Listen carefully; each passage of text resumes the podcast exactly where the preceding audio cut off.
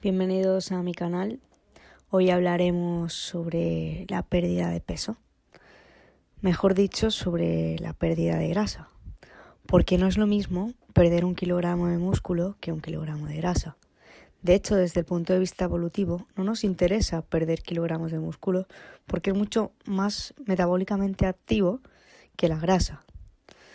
Aunque también se necesita un mínimo de grasa para poder subsistir y que el organismo haga sus funciones.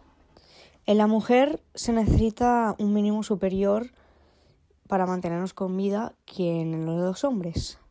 La grasa esencial de la mujer sería más o menos un 10%, mientras que los hombres es de un 5%. Quería hacer una pequeña aclaración. Tanto el músculo como la grasa son órganos metabólicamente activos porque no solamente son depósitos, sino que producen sustancias y actúan sobre otros órganos.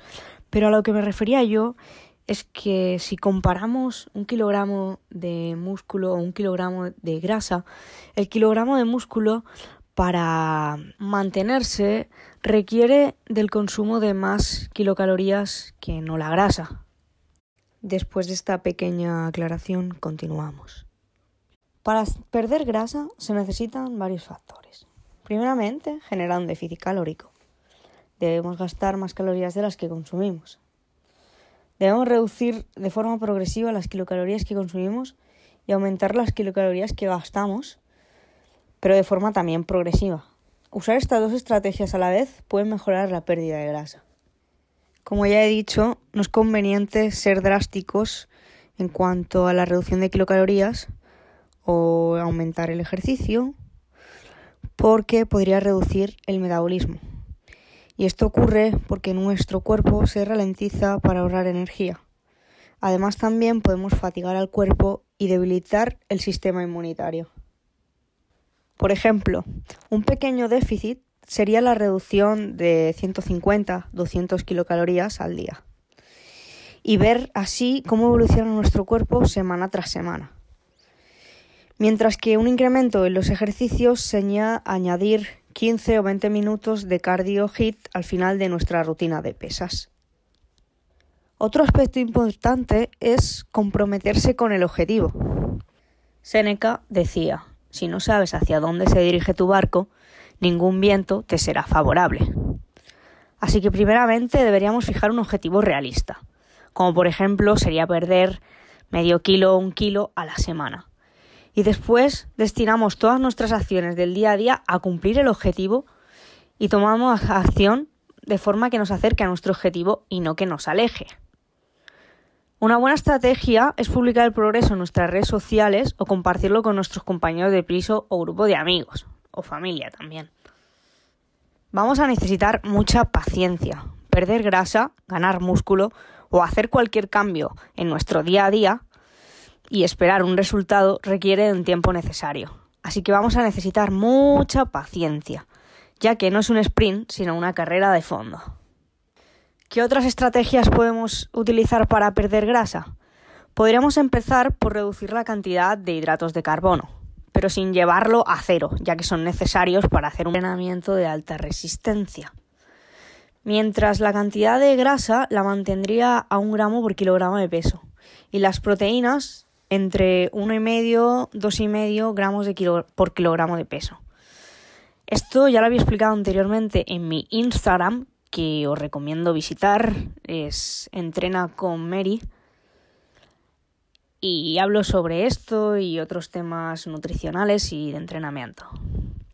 Continuando con lo anterior, con los macronutrientes, con la distribución, hago un ejemplo para una chica de 50 kilogramos que quiere perder peso y entrena pesas en el gimnasio durante una hora, cinco días a la semana.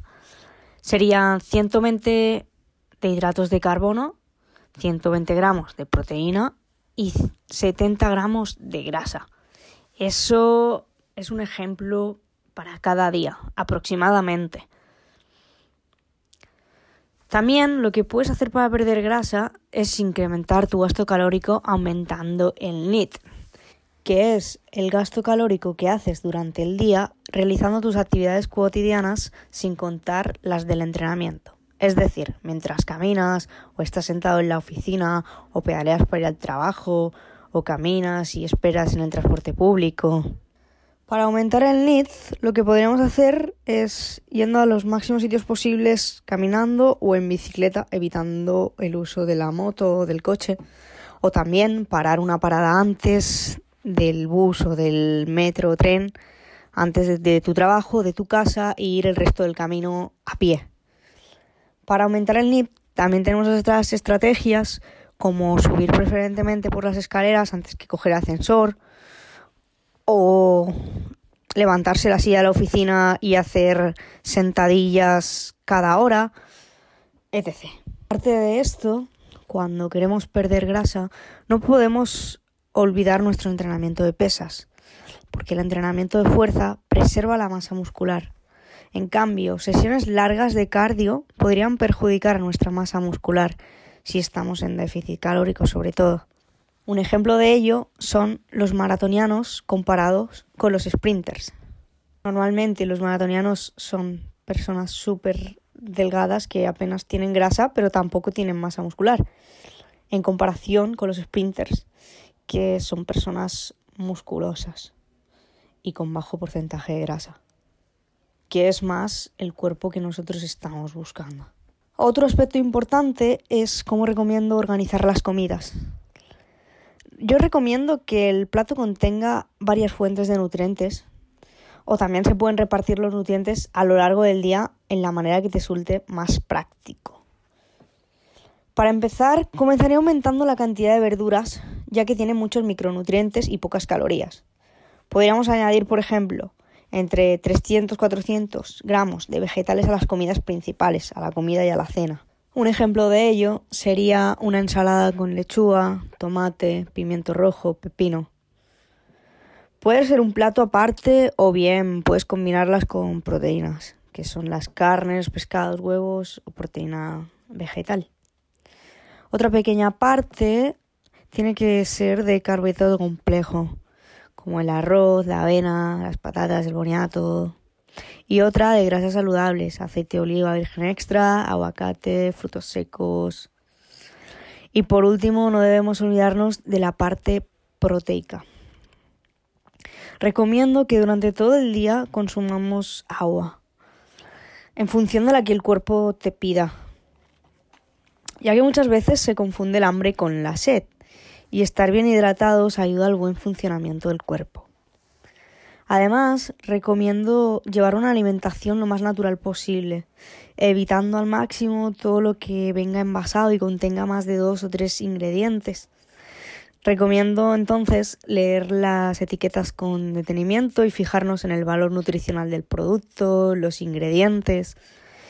Y evitaremos comprar alimentos cuyos ingredientes principales sean el azúcar, que es el azúcar añadido, como suele pasar en las cajas de cereales de desayuno o en los zumos. Recomiendo consumir alimentos frescos y de temporada preferiblemente. En cuanto a la cocción de los alimentos, recomiendo utilizar hervidos, plancha, horno, evitando los rebozados, las salsas, las cosas muy grasosas, aceitosas. En cuanto al supermercado, recomiendo ir con una lista de la compra para saber qué quieres comprar y no dejarte llevar por las estrategias de marketing o por las apetencias visuales del momento. Otro factor importante a la hora de perder grasa es el sueño es súper importante que durmamos entre 7 y 9 horas de calidad.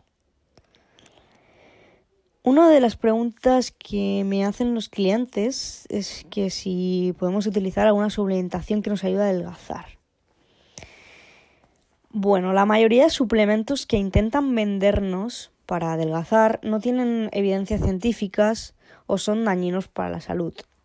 Lo único que recomiendo es la cafeína y el té verde, pero sin excesos para que no nos perjudique a la hora de dormir. Muy bien, estas han sido todas mis recomendaciones para aquellas personas que quieran perder peso.